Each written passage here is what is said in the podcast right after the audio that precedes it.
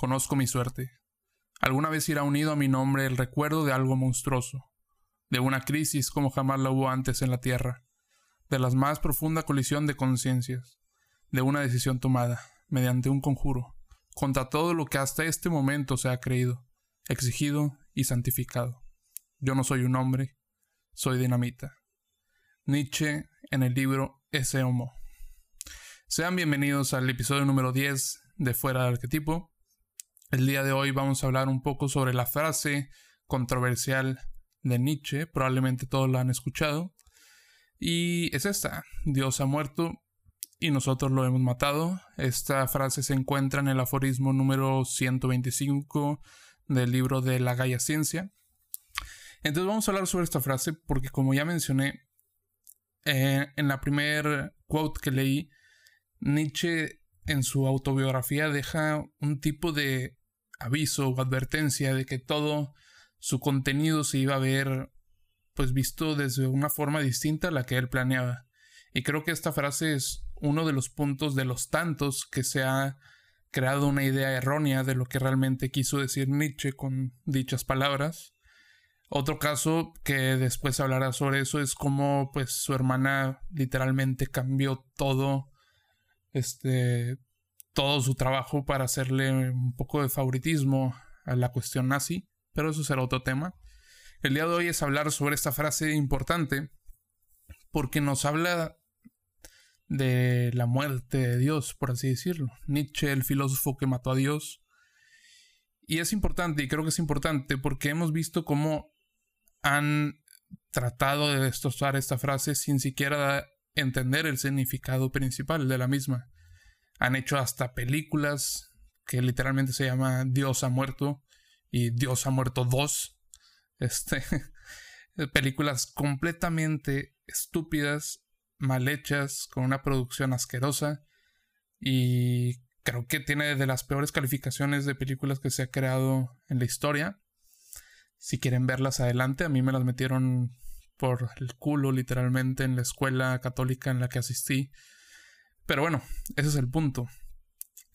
¿Qué quiso decir realmente Nietzsche con Dios ha muerto? Para empezar, tenemos que entender un poco el contexto de Nietzsche, como ya lo habré mencionado en otros episodios, Nietzsche vivió sobre este, esta Europa cristiana y la tenía muy fuerte en su familia, puesto que su padre era pastor, aun y cuando murió, cuando Nietzsche tenía cuatro años, pues es lo mismo, toda la tradición cristiana estaba presente en ese momento, en esos años. Y bueno, esta frase hace enojar a la gente realmente y creo que lo puedo llegar a entender. Decir que tu Dios está muerto es como que, ok, ¿por qué? ¿O por qué me haces esto? ¿Por qué me dices eso? Y aun y cuando no se habla de una muerte literalmente, porque todos sabemos que nos estamos refiriendo un poco a la idea judeocristiana de lo que es Dios y por eso mismo hablamos de Jesús y de que pues murió Jesús, todos lo sabemos y que no resucitó, como bien lo dice en la Biblia, etc. Eh, nos habla de, sí, del Dios cristiano, pero también nos menciona a Buda en uno de los aforismos, no me equivoco, si en el 108. Yo creo que esto es para establecer que no se enfoca completamente en el Dios cristiano, sino que se enfoca en todos los dioses o en la idea de un dios, en la idea de tener a un dios como principal motor de nuestra vida. Eh, en otro aforismo nos menciona cómo Dios es como la tierra, la tierra que está al lado del mar. Entonces en la tierra nos sentimos muy a gusto, eh, sentimos esta paz, esta felicidad de que, pues bueno, vamos a poder llegar al cielo y vivir por el resto de nuestros días felices. Entonces, Él lo que nos hace es invitarnos a salirnos de esta seguridad, de esta falta de incertidumbre, salirnos y entrar al mar, al mar, al mar abierto donde pues todos lo sabemos, nos da miedo porque no lo conocemos, porque no sabemos qué es, porque ahí podremos tener libertad de realmente encontrar qué es lo que queremos ser y qué es lo que queremos creer. Entonces este mar es al mismo tiempo aterrador, pero al mismo tiempo llega a ser, no sé, como un desafío y algo que deba de ser experimentado en nuestra vida. Entonces, también con esto nos habla de cómo la idea de Dios es increíble. Es una idea increíble, una idea que ya no puede ser creíble, que ya tiene que desaparecer. Y con esto hablamos de que una idea puede ser increíble aun y cuando haya gente que la siga creyendo. Un ejemplo de esto sería la existencia de Santa Claus. Nosotros los adultos sabemos que Santa Claus es un invento y que no existe. Pero los niños siguen creyendo en Santa Claus porque no lo saben, porque no se lo han dicho, porque no le han dicho que no existe. Básicamente, este podría ser una buena analogía para entender a qué nos referimos con el que una idea es increíble, que la idea de que Dios o que la idea de Dios tal cual es simplemente increíble. Es esto, no podemos creerlo porque sabemos que no es cierto, porque solo queda la fe para respaldar dichos argumentos y no nos interesa la fe. Ya pasamos de la fe. Estamos buscando algo más, estamos buscando ese mar abierto.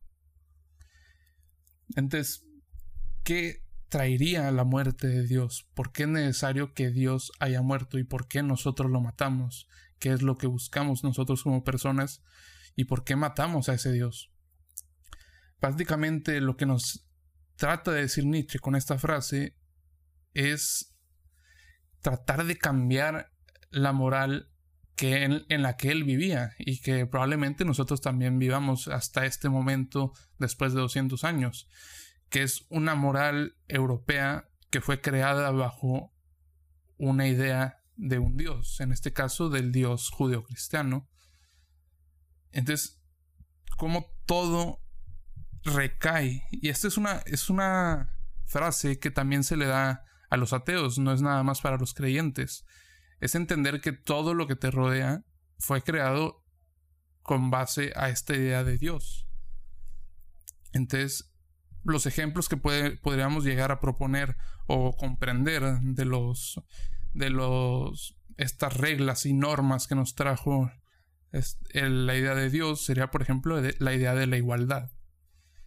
Ya que Dios nos creó iguales, entonces todos somos iguales ya que estamos hechos a su imagen y semejanza, entonces por lo, por lo mismo somos iguales.